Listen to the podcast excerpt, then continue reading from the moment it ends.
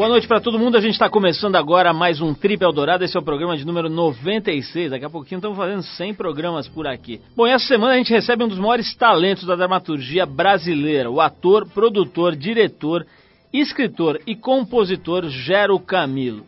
Embora muita gente não ligue o nome à pessoa, esse cara participou das mais importantes produções do cinema nacional nos últimos tempos. Por exemplo, Bicho de Sete Cabeças, Abril Despedaçado, Cidade de Deus, Madame Satã e Carandiru, só para começar a lista. Nesse filme, no Carandiru, ele fez par romântico, né, entre aspas, com o Rodrigo Santoro, que interpretava o travesti Lady Di. Você lembra, né, dessa dupla atuando. Bom, os dois continuam a parceria no bom sentido, claro, e estão trabalhando na produção do longa Pagarás com Tua Alma, que também será dirigido pelo Gero e deve começar a ser rodado no início de 2007. Além da produção do filme, o Gero está em cartaz em São Paulo com duas peças de teatro e se prepara para lançar seu primeiro CD com composições próprias. O cara não é mole, trabalha muito e é competentíssimo. Então fica ligado, daqui a pouquinho você vai conhecer melhor esse grande ator brasileiro, Gero Camilo. Grande como ator, porque o bicho tem um metro e meio. Daqui a pouquinho a gente bate um papo com ele. Mas para começar o programa aí para você ir entrando aí no clima, a gente vai com a banda norte-americana Detroit Cobras e a música Cha Cha Twist do álbum de 98 Mink Rat or Rabbit. Vamos ouvir.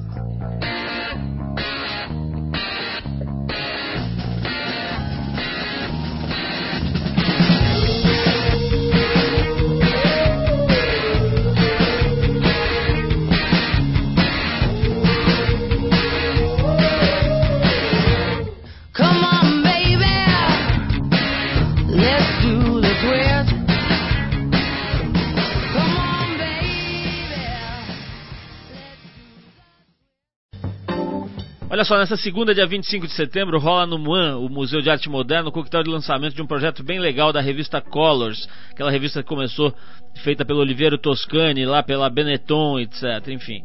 Essa edição é uma edição da revista feita aqui por um publicitário brasileiro, Lisias Paiva, que escolheu várias pessoas aqui do Brasil para documentar um pouquinho do momento atual, como é que as pessoas estão vendo o mundo, as coisas que elas estão curtindo, quais são os medos, as ideias, as expectativas, etc. A ideia é que essa obra dessas várias pessoas seja exposta agora no MAN em São Paulo e depois no Centro Pompidou, no Beaubourg, lá em Paris. E que ela seja inspiradora e que sirva de referência para gerações futuras. Entre os participantes dessa edição, que se chama Raízes para Futuras Gerações, estão o fotógrafo Bob Wolfenson, a Rita Weiner, a Fernanda Abreu, o Paulo Von Poser e esse modesto locutor que vos fala além de uma série de gente, de, de pessoas aí, artistas plásticos, gente da, da, área de música, enfim, um monte de gente legal. Então fica ligado na programação do MAN, porque esse registro vale a pena conferir, já que vai apresentar a maneira que as pessoas é, de diferentes áreas aqui do Brasil estão enxergando o nosso mundo hoje. E no começo desse mês rolou o 12º Campeonato Brasileiro de Snowboard e Esqui, que sempre acontece paralelamente à Continental Cup, etapa sul-americana do circuito profissional da FIS. Esse ano a competição rolou nas montanhas do Chile, mais precisamente em El Colorado. Como não poderia deixar de ser, a Trip estava por lá conferindo o campeonato, como faz, aliás, desde a primeira edição desse campeonato, 12 anos atrás. Esse campeonato teve número recorde de inscritos e marcou a evolução técnica dos é, snowboarders brasileiros e esquiadores também. A gente está aqui com Antônio Bonfal, Totó, skatista profissional e também executivo, gerente de publicidade aqui da casa, que estava lá para além de cobrir o evento, participar da competição também como atleta. O cara fez bonito, garantiu o décimo lugar no Campeonato Brasileiro e conseguiu o quinto melhor tempo na Copa Brasileira, uma espécie de campeonato amador que acontece na paralela. Ele está aqui para falar um pouco sobre o que rolou por lá. Totó, antes de mais nada, parabéns aí pela tua performance, representou a firma decentemente lá nas montanhas do Chile. Valeu, Paulo, obrigado. É, graças à influência de uma galera, dentre, de várias pessoas, assim, dentre eles você principalmente, uh, eu acabei me envolvendo com snowboard, isso já fazem uns 3 ou 4 anos. É um esporte recente para mim, mas pela minha experiência, pela vivência que eu tinha com, com, com skate, com surf, que eu pratico desde sempre, foi uma coisa que desde o do primeiro momento eu meio que me apaixonei e não larguei mais. Bom, legal. E parece que os brasileiros mandaram tão bem esse ano no campeonato que os estrangeiros mal podiam acreditar que não tem neve aqui no Brasil para o pessoal treinar, né? Foi isso mesmo? Estamos com essa bola toda ou não? Então, a respeito da performance dos brasileiros, eu sou suspeito para falar porque tô lá no meio deles e sou fã da, da maioria da galera, mas uh, é, são super guerreiros, batalhadores, quer dizer, puta, aqui não tem neve, uh, muitas vezes falta apoio, falta estrutura, mas mesmo assim os caras vão para lá, se internam na montanha, ficam 3, 4, 5, 6 meses, ficam a season toda aqui na América do Sul, depois migram para a América do Norte e ficam lá treinando também, é, na medida do possível. E, puta, felizmente, os caras estão se destacando. Tem um intercâmbio internacional. A Isabel tem o técnico dela que é muito bom, que é, é, por, é por uma coincidência também marido dela, o Ivan. É, treina a Isabel, vem treinando também um, um, um cara novo, o Mário Zulian, que vem se destacando bastante também. E tem uma nova geração, tem os moleques mais novos, tem o Gustavo Bauer de Floripa, o Rafael Finha, uh, o Polenta, tem uma molecada boa que está mandando bem e, e, mostrando um sinal claro de que o esporte está tendo uma renovação. Então, acho que a gente está num, num, num, ótimo caminho para o snowboard de maneira geral.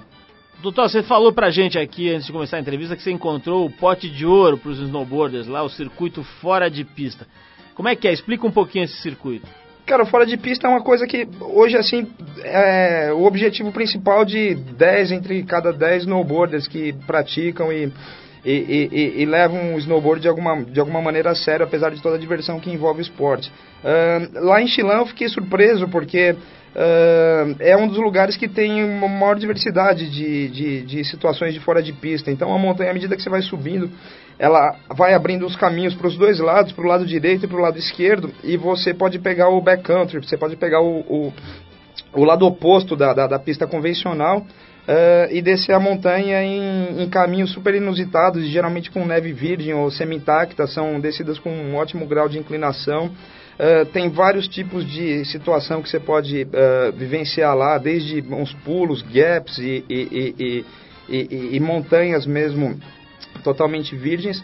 E em Chilã você tem tudo isso com muito mais uh, facilidade, com muito mais na mão. Então, achei o lugar assim incrível, muito bacana e, e, recomendo. Legal, obrigado Totó, Antônio Bonfal, nosso querido Totó. E se você se liga em esportes de prancha e gosta de snowboard, não deixa de conferir a cobertura completa do evento no site www.trip.com.br, no qual, aliás, você pode baixar os nossos programas aqui, ouvir, passar para o seu iPod, para o seu tocador de MP3, ouvir no próprio computador da tua casa. Enfim, tem lá um monte de coisa legal, assistir alguns filmes que a gente prepara aí, os making-offs dos ensaios de Trip Girl. Vale a pena entrar no trip.com.br. Bom, daqui a pouquinho tem Gero Camilo por aqui, mas antes a gente faz mais uma pausa para ouvir uma música. A gente vai de Radiohead com a música Creep, do álbum Pablo Honey, de 93.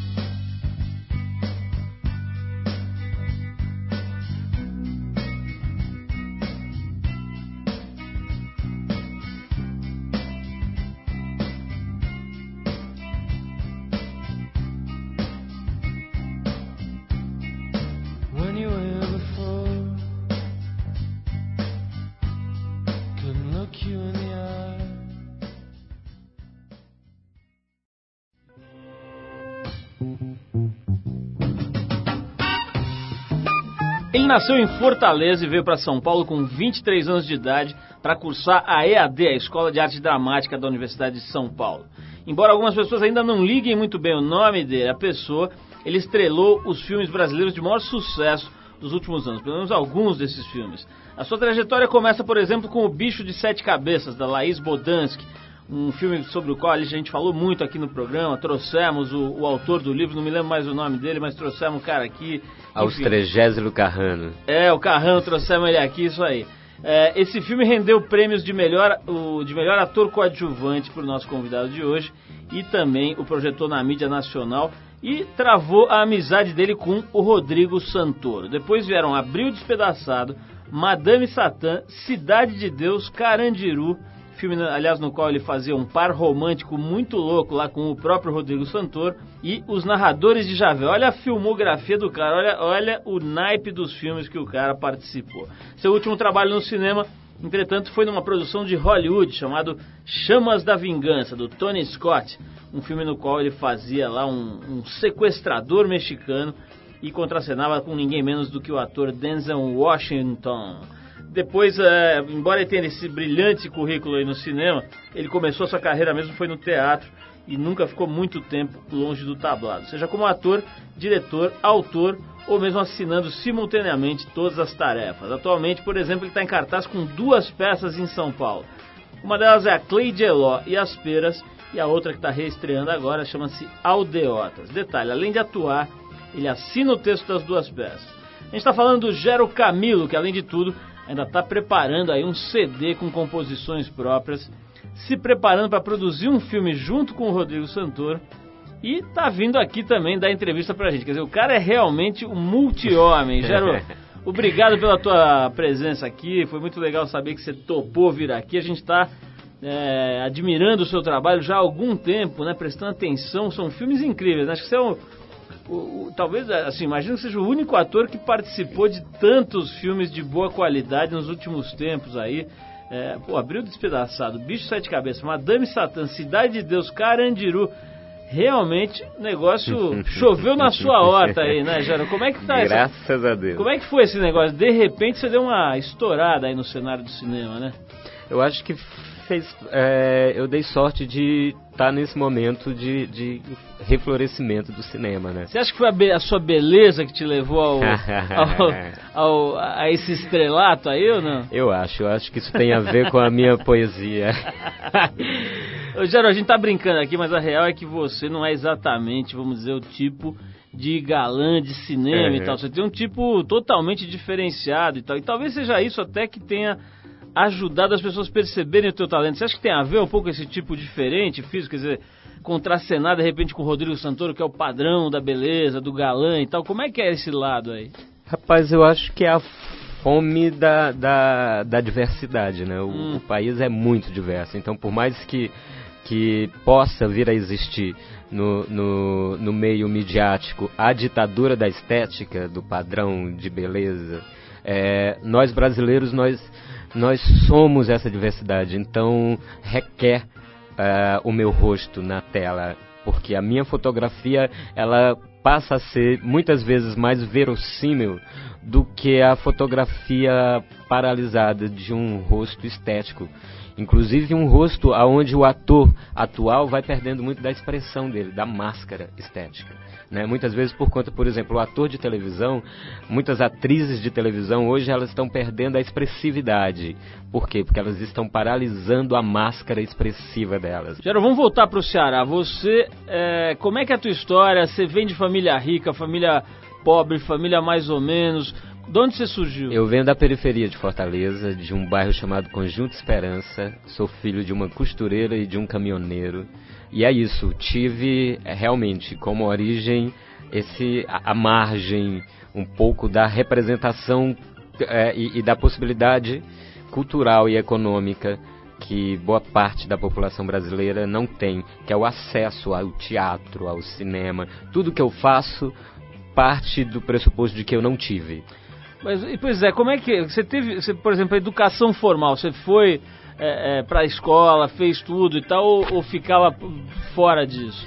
Fui para a escola, mas logo em seguida já, já discutia com a própria escola, porque fiz parte do movimento estudantil. Então me hum. interessava é, discutir a própria educação. Porque eu tive uma, uma formação ao lado da teologia da libertação na Igreja Católica. Porque eu ia, inclusive, ser padre jesuíta antes de ser ator eu ia ser padre. E, e nesse processo de formação dentro da igreja, eu tive uma, uma formação que, graças a Deus, não foi uma formação tradicional da igreja católica. Eu tive uma formação liberal, libertadora. Eu, eu, eu passei a identificar é, é, a sociedade de uma outra maneira porque a igreja me possibilitou a isso. Então ela foi mais escola que a própria escola. E aí, por conta disso, eu olhava para a escola com um olhar crítico e questionava a própria educação que de fato me distanciava e distanciava a, a, os meus amigos de bairro, ou seja, a minha periferia, do verdadeiro processo educativo de formação de um cidadão brasileiro digno. Ô, ô Jair, eu estava vendo aqui na, na, ficha que a gente preparou que você está produzindo ou se preparando para produzir um filme com o Rodrigo Santoro. Vocês ficaram amigos, se conheceram lá no, no, no Bicho Sete Cabeças, né? Eu é, imagino. E depois fizeram aquela, aquela, aquela, aquela participação incrível lá no Carandiru, né? O, o Rodrigo fazendo aquele travesti e uhum. você lá o detento que se apaixona e casa lá com o travesti.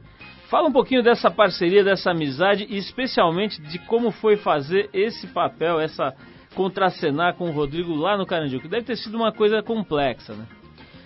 Foi, mas aí a gente já tinha intimidade, já éramos amigos, né? Na verdade, o, o, a maior dificuldade foi contracenar naquele primeiro momento que era no Bicho de Sete Cabeças e que era, e, inclusive pelo grau de, de relação que tinha que se estabelecer ali, que era do conflito daquele cara preso naquela situação e eu também num grau eu que eu digo o meu personagem, né, o Ceará num grau de, de, de transtorno, exatamente, muito complicado para se criar uma relação aí, né? E então isso foi muito muito muito trabalho, muito mergulho nosso, que inclusive criou essa essa intimidade, né, e, e essa amizade assim, que depois se estabeleceu mais para diante no Abril Despedaçado também, embora a gente não contracenasse. E aí quando já veio o Carandiru, aí já, já, já a coisa já era mais tranquila. Já eu vou querer falar com você agora sobre o Tony Scott, esse filme Denzel Washington, esse filme em Hollywood. Você sai do Carandiru e vai para Hollywood, vira um sequestrador mexicano. Vamos falar disso, mas antes eu vou tocar uma música aqui. A gente vai tocar o Kings of Convenience, a música chama-se Singing Softly to Me. Depois a gente volta com o Gero Camilo revelando os bastidores de Hollywood por aqui. Vamos nessa.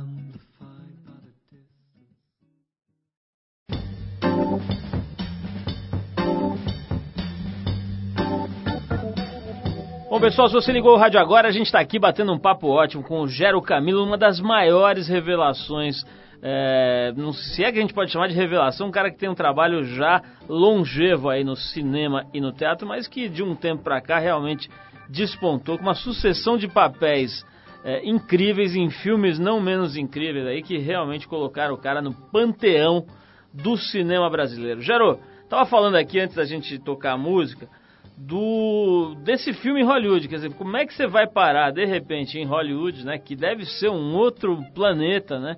literalmente o Planet Hollywood.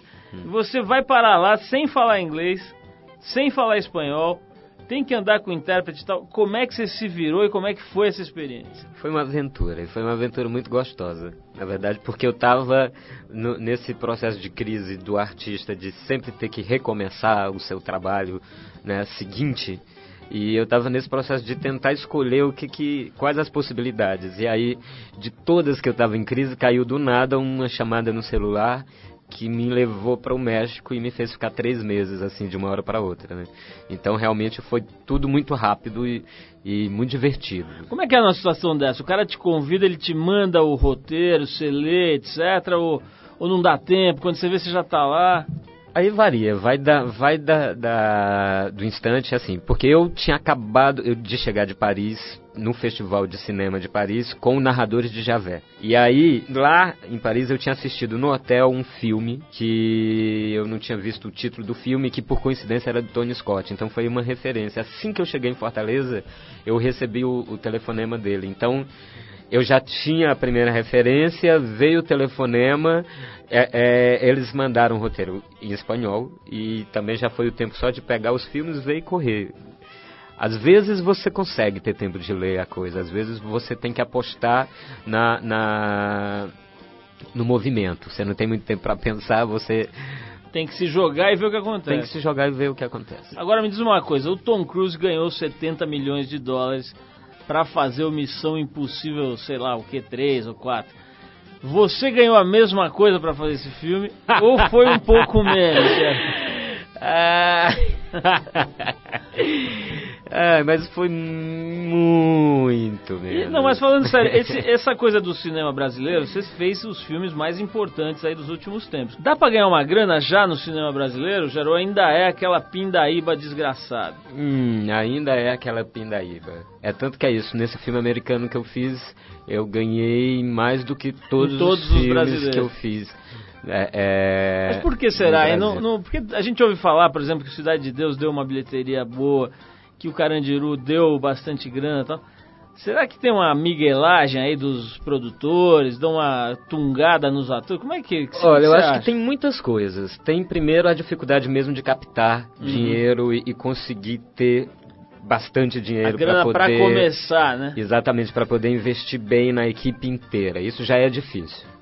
Segundo, eu acho que tem isso também. Muitos diretores escolhem atores de televisão e pagam cachês caros para esses atores de, de televisão é, é, que protagonizam seu filme e, e depois distribuem no, no restante do elenco é, uma, um, um cachê muito barato, muito baixo. Sim. E aí nesse, nesse restante de elenco tem uma camada de ator muito bom e que fica à, à mercê e ganha muito pouco. Outra coisa é, às vezes o ator é, é, é, é de televisão e vai fazer de graça porque já ganha muito bem, ou, ou, faz publicidade, já ganha muito bem na publicidade e vai fazer de graça. E já é uma estrela. Aí vai fazer de graça. O diretor é, é, vê que a própria estrela dele vai fazer o filme de graça, chega para o restante do elenco e fala assim, gente, desculpa, né, ou o diretor ou o produtor, e oferece para o elenco um cachê muito aquém do que esse elenco merecia ganhar.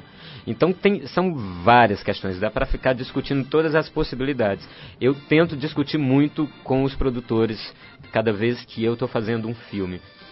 Você falou agora sobre, sobre atores de televisão, né? Eu queria saber, Jairo, por exemplo, tem caras que eu acho que estão assim mais ou menos na tua no teu embalo, na tua geração, com, com uma qualidade notável também. Já tiveram os dois aqui, por sinal, os exemplos que eu vou citar, o Matheus Nastergalli e o Lázaro Ramos, já tiveram aqui no nosso programa. Uhum. São caras que também tiveram uma grande projeção no cinema e que aceitaram fazer novelas na Globo. Você já teve convite desse tipo? Faria? Não faria? Acha que é um, uma coisa que não é tão legal? O que, que você acha? Eu já tive convites. Uh, faria sim, mas eu não faria. Eu não. Eu tô um pouco cansado do, dessas novelas de ultimamente, desse, de quase uma década para cá. Eu acho que se produz muito pouca coisa interessante. E essas eu não faria. Porque, primeiro que é, é, requer muito tempo. E é muito chato você trabalhar durante meses e meses e meses, todos os dias, numa coisa que realmente não está te dando prazer. Então, nesse sentido, eu não faria. Agora, eu tenho muita vontade de, de que a, a, a, própria televisão e os próprios teledramaturgistas é, uma novela mais ousada para a televisão brasileira atual, porque precisa, porque a novela está mesmo engolida por N coisas. Me atrai hoje mais ver o YouTube do que assistir qualquer novela. Então, eu acho que o que falta, está faltando um pouco mais de ousadia das pessoas que escrevem para a televisão brasileira. Gero, nós estamos conversando aqui numa semana em que eclodiu mais um escândalo casca grossa aí envolvendo o governo federal, campanha do nosso querido Lula e o presidente da campanha é pego lá numa situação é, é, duvidosíssima, de, cai do, do cargo e tal. Resumindo, bom, também acho que toda semana tem um desses, né? Então não é essa semana uhum. que é especial, mas enfim, que, que você está achando dessa maracutaia toda aí que está vindo à tona a cada dia que passa, envolvendo políticos de diversos partidos, de diversas é, formações, origens, etc. Dá para continuar com isso? O que, você está sentindo nesse momento? Rapaz, eu estou vivendo um processo muito diferente, né? Todos nós estamos. Então, é, é o primeiro ano que eu não tenho certeza das pessoas que eu vou votar porque é, é, eu não me sinto eu não me sinto empolgado por elas e eu não me sinto tomado por nenhum discurso político atual. Então ver tudo o que está acontecendo agora, ainda mais quanto mais perto da eleição, é muito parecido com que com que vinha sempre. Só que no grau de que agora é, é, uma das poucas referências ou possibilidades de transformação foi abatida por eu acho que por uma incompetência que é, que é uma incompetência que, que transborda também o, o governo, entendeu? Que vai para todos os âmbitos da sociedade, que chega a nós, cidadãos comuns, nos atos corruptivos do dia a dia que a gente também vai alimentando e tal. Então, perceber esse instante político no, no país, e eu que sempre tive muita é, é, atitude política, cada vez que, que, que me, me vi na necessidade de abrir meu, meu verbo, hoje me calo me encalo e medito sobre o instante e espero que a gente consiga, no, numa busca de referencial de amor social, para com a cidade, para com o país, a gente consiga resgatar dignidades humanas, para a gente conseguir novamente ter é, é, discurso político. Porque se não tiver esse resgate amoroso primeiro, é, nem o discurso político vai vigorar, porque ele não vai ser transparente. Gera, vamos tocar mais uma música, depois vou voltar a falar com você sobre maconha e sobre também um pouco mais sobre essa questão do estigma da beleza aí, com Rodrigo Santoro, com você. Vamos falar dessas coisas, mas antes a gente vai tocar o clássico Crossroads da, da banda Cream. Depois a gente volta e bate esse papo. Vamos lá.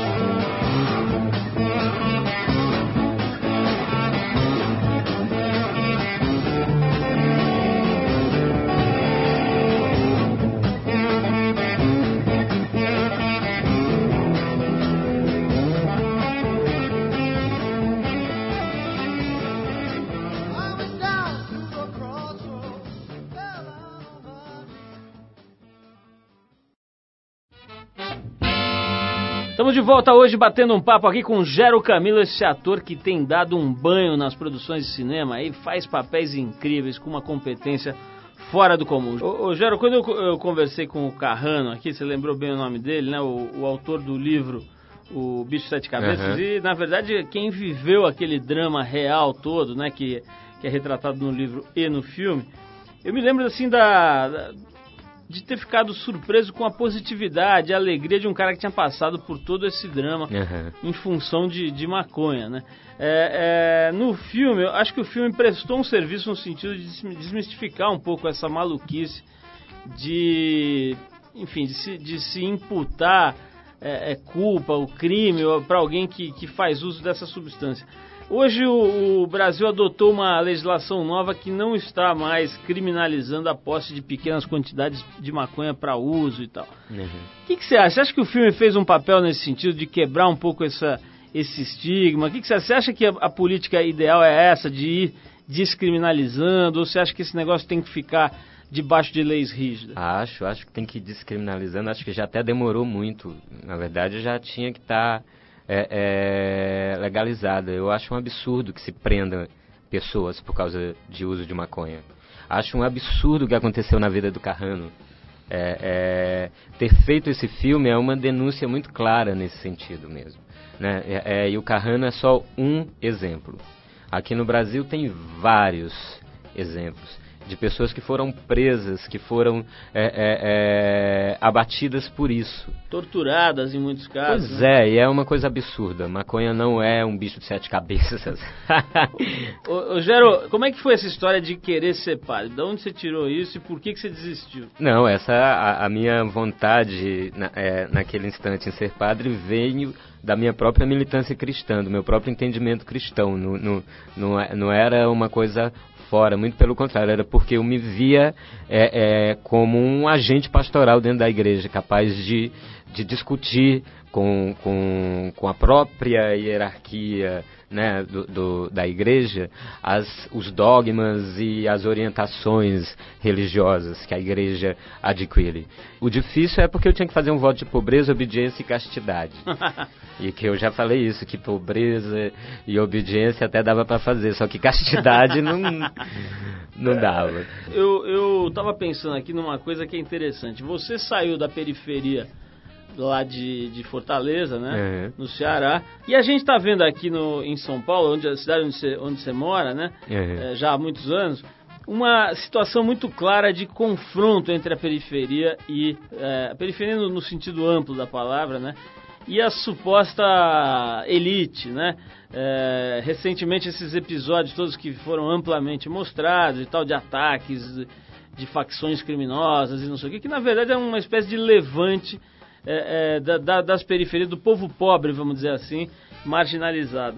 Como é que você está vendo isso? Você acha que tem solução isso daí, Gero? Porque o que a gente mais vê hoje é a suposta elite trancando as portas, subindo o muro, é, é, blindando o carro, etc. Né?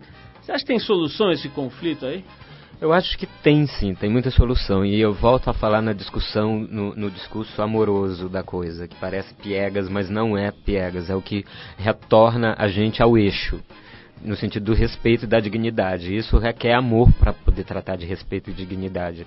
É, é muito complicado mesmo a situação atual. Mas é possível, é possível mudar. Agora, tem uma parcela da população que precisa querer muito mudar. E eu não estou falando de uma parcela bruta, eu estou falando de uma parcela que teve estudo, que se formou em universidades, que se formou lá na USP, sei lá, e que hoje são, são editoriais, hoje são estão em vários setores de, de, discussão de educação. E eu não estou falando nem de, de, uma, de uma elite ignorante, cheia de dinheiro e que não sabe o que fazer com dinheiro. Estou falando de uma elite de classe. É, é, uma elite que promove feiras de literatura, que promove um monte de coisas, que trabalha muito bem a arte como produto, mas que não consegue romper mesmo com essa coisa e, e baixar o seu conhecimento para as diversas camadas sociais. O seu conhecimento, que eu digo assim, fazer livros mais baratos. Nosso país não se lê, não se lê no Brasil. E não se lê no Brasil porque é muito caro. E também não se descobre nova literatura no Brasil. Por quê? Porque o mercado do editorial também não interessa em, em trazer nova literatura para o país todas essas coisas são que fomentam o amor. Potencializar o amor, na verdade, é, é criar entendimento sobre o respeito, sobre o ato cívico, sobre a, as igualdades sociais e isso. Mas para isso, realmente, para isso essa classe média é, é, brasileira precisa deixar de ser tão média no sentido mediano do pensamento. No sentido medíocre. Né? É, no sentido medíocre mesmo. Ela precisa deixar de ser tão média e, e, e espalhar com mais dignidade o, o, poder que ela tem na mão. Porque é ela que dialoga com, os, com um grande poderio. Ô, ô Jaro, eu tenho, eu tenho um, conheço um cara que é ator e tal, que trabalha em teatro, e ele nada que nem um louco todo dia. Ele faz natação, parece que aquilo é fundamental para ele conseguir ter domínio sobre o corpo. Eu sei lá que porque o cara é um uhum. nadador é, é, é voraz. Você faz algum tipo de trabalho corporal e tal para te melhorar a sua atividade? Não? Eu danço danço bastante, assim, desses de coloca, chegar em casa, pôr um CD na sala. sozinho, assim? E dançar, sozinho. Quer dizer, seu sozinho. vizinho deve achar que você é completamente é. louco, né? Não, e o CD não é nada, o vizinho deve achar que eu sou completamente louco porque rola um som danado na minha casa. Ah, né? é? O que, que você ouve? Muitos músicos passam por lá. Na verdade, a gente toca violão ah, tá. e faz muita roda de, de, Ah, tem essa história, você tá fazendo um CD, né, que eu vi aqui, é isso? Tô fazendo um CD que chama Canções de Invento. Na verdade, assim, Paulo, eu sou um poeta, entendeu? Hum. O público brasileiro começou a me conhecer como ator porque o, o, foi a mídia imediata que me deu é, é, que me deu visibilidade, porque eu já estava aí batendo de porta em porta no mercado editorial para publicar minhas coisas e ninguém ah, tá. se interessou. Então, digamos que o cinema facilitou essa porta, mas na verdade o meu compromisso com a arte parte da poesia. Hum. E é por isso que talvez eu seja tão exigente nos meus trabalhos e nas escolhas deles, porque eu tento de, de, de cara já buscar o, o, valor poético dessa obra. E aí por isso que vem as composições, porque eu também durante esse toda a minha vida eu sempre tive muito cercado de músicos, de amigos músicos, e escrevendo e cercado de gente que canta, acabou que a, a música também foi é uma extensão natural da minha poesia. Agora, sua avó teve 20 filhos, portanto você tem 19 tios e você Exatamente. é o terceiro de cinco irmãos, né? Quer dizer, você tem.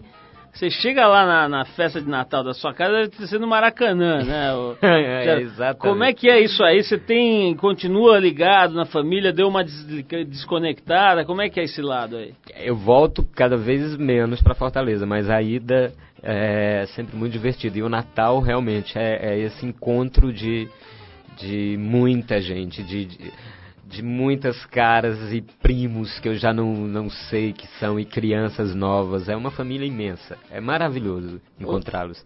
Ô, Geraldo, outro dia eu tive o prazer de entrevistar a Denise Fraga aqui, que é uma excelente comediante e atriz e tal. E a gente lembra que tava batendo papo e tal, e tem essa coisa dela ficar marcada como comediante. De repente ninguém chama para outros papéis, etc, né? Ou chama menos para outros papéis. É. Quer dizer, é, parece que a pessoa entra numa gaveta onde está escrito comédia e fica presa nessa gaveta, nessa jaula. É né? uma loucura isso. Você tem essa, essa coisa, por exemplo, do nordestino, é, é, do cara pequenininho e tal, acaba te levando para alguns tipos de papéis, né? Essa coisa da bandidagem, uhum. do, do, maluquinho e tal. Você não tem medo de ficar. Você não queria ser, por exemplo, não tem dia que você acorda e fala, pô, eu queria ser o Tarcísio Meira hoje e poder fazer aquele papel de galã, ou sei lá, o Rodrigo Santoro. Não. não. Às vezes você não fica um pouco aprisionado no tipo? Ah, eu não tenho medo de ser o Tarcísio Meira, não. Aliás, o Tarcísio Meira está aprisionado há muitos anos no tipo. E, e a, a, a, única coisa é que eu tento saber é, é, o máximo assim possível de diversidade é, de informação sobre o personagem que eu tenho que criar. Hum. Se ele é, é, se ele é uma se ele é o nordestino de novo, se eu estou fazendo, se eu fiz um cearense, agora eu vou fazer um paraibano ou, um pernambucano, isso para mim também não me interessa muito não. O que me interessa de cara é, a, é, o, é o conteúdo desses personagens, exatamente por isso, para eles não, não caírem nisso que você falou desse tipo, né? Então eu tento fugir, eu sei que é, que é, que é é muito fácil cair nisso, mas eu tento fugir o máximo. Isso é o que me faz ser produtor das minhas coisas, né? É, é, é tentar correr à procura dos meus próprios projetos, exatamente para tentar fugir disso. Você falou que o último filme que eu fiz foi o, o Chamas da Vingança. Eu já fui chamado para muitos outros filmes, né? É, é, durante esse período, mas é que muitos deles era exatamente isso. Eu, eu, ia ter que responder a um, a um tipo uhum. que eu uhum. já vinha representando e que por Se isso eu preferi não padrão. fazer. Exatamente. Ô, ô Gério, você está com duas peças aqui em São Paulo ao mesmo tempo. A Cleide Eloy Asperas e Aldeotas. Como é que você faz para não errar de personagem, né? De repente a Cleide entra na Aldeotas e o... Como é que, como é que você tem feito para conciliar esses dois trabalhos? Olha, essas peças são assim, é, é meu xodó, né? Porque são peças que eu escrevi e é, são projetos de teatro que eu acredito muito neles. Então, é, isso me faz dar, que foi isso. Eu acabei dizendo não esse semestre inteiro para um monte de coisa, para uma minissérie na Globo, para várias coisas, para conseguir focar no teatro e para não embananar os personagens, exatamente, para eu conseguir dar a dimensão humana necessária a cada um e não me embaralhar no meu cotidiano. E esse faz parte de, do exercício. Então você divide, obviamente, a semana, que você tem X dias para uma, X dias para outra. Né? Exatamente né? assim. E, e, e, Gero, como é que faz para quem te, quiser te assistir aí? Fala um pouquinho onde é que estão essas peças. Então, não percam, nós estamos no TBC. A primeira peça chama Aldeotas, é a direção da Cristiane Pauliquito e quem faz sou eu, Gero Camilo, e Mahá Descartes, que é um excelente ator que se formou também comigo, é da minha turma da IAD, lá da USP. E a segunda peça é Cleide Eloy e as Peras. Ah, Aldeotas estamos de quintas e sextas às 9 horas. Na, na sala Assobradada do TBC. E aí, sábados e domingos. Sábado às 9, domingo às 8, tem Cleide Eloy e as Peras, que sou eu, Gero Camilo, e Paula Cohen, que é uma excelente atriz também, maravilhosa, que também é da minha turma da EAD, da Escola de Arte Dramática. E Cleide Aloy Asperas tem a direção de Gustavo Machado. Gerou, genial, estamos terminando aqui o nosso papo, o tempo esgotou, mas os assuntos não. Então eu quero ver se a gente volta em breve aí a bater um papo aqui para você poder contar mais dessa experiência maravilhosa que está sendo, pelo menos parece, né? Esses últimos anos na sua vida aí, com esses trabalhos incríveis, uma sucessão de coisas geniais uma atrás da outra, né, Jairo? Obrigado pela tua presença e fica aí o microfone para você dar tchau para a turma. Valeu, foi uma, foi uma honra, foi um prazer, foi gostoso. O papo com você flui naturalmente. Obrigado, Jairo. Olha, parabéns bom. mesmo aí pela tua trajetória no cinema e no teatro, que é genial. Vamos ouvir uma musiquinha aqui, inclusive para você ir entrando no clima aí do fim de semana, você que vai assistir a peça do Gero ou que vai viajar aí, que está aí no seu carro viajando, ou que está na sua casa, na periferia aí também, que a gente tem um monte de ouvinte em tudo que é canto Enfim, já vai entrando no clima aí de fim de semana que, independente da, da pessoa, da classe social, sempre tem aquele relax, aquela coisa de dar um, um break.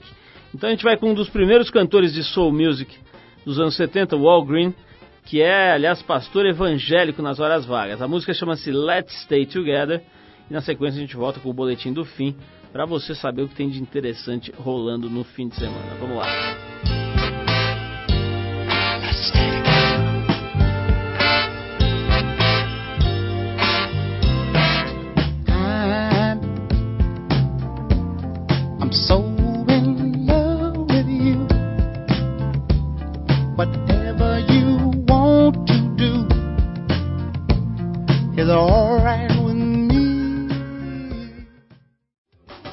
Trip Eldorado apresenta Boletim do Fim. Bom, e o fim de semana começa ensolarado nesse sábado de manhã, mas não se anima muito não. Já no período da tarde o tempo fecha e tem uma chuva forte sendo esperada aí e que deve continuar durante a noite. O panorama do domingo não está muito diferente. O dia começa com chuva forte e o tempo continua fechado durante a tarde e a noite. As temperaturas devem variar entre 15 e 28 graus. Para quem desce para o litoral para pegar onda, as notícias não são das mais animadoras. Tem um sol fraquinho de sudeste trazendo ondas de um metrinho, tanto no sábado quanto no domingo de manhã. A situação começa a melhorar no domingo à tarde, com o sol virando para sul e trazendo ondas de um metro no litoral norte, podendo chegar até um metrão ou um metrão e meio no litoral sul.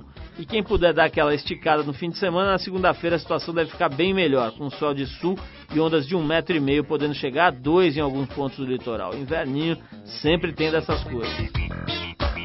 Para quem fica na cidade, boa oportunidade para conferir as peças do nosso convidado de hoje, o Gero Camilo. Está estrelando essas peças. No sábado às nove da noite e no domingo às oito, Gero se apresenta com a peça Cleide, Elo e as Peras no Teatro Brasileiro de Comédia, o TBC, com ingressos a 20 reais. E durante a semana, quintas e sextas às 9 da noite, você pode assistir a peça Aldeotas, com ingressos a 20 reais também no TBC, Teatro Brasileiro de Comédia. Fica ali na rua Major Diogo 315, no centro. E nesse domingo às 10 da noite tem show do Monobloco no Armazém da Vila. Formado a partir das oficinas de percussão ministradas pelo Pedro Luiz, do Pedro Luiz e a Parede, o Monobloco tornou-se referência do carnaval de rua resgatando clássicos da cultura carnavalesca nacional e incorporando outros gêneros musicais brasileiros ao instrumental do samba.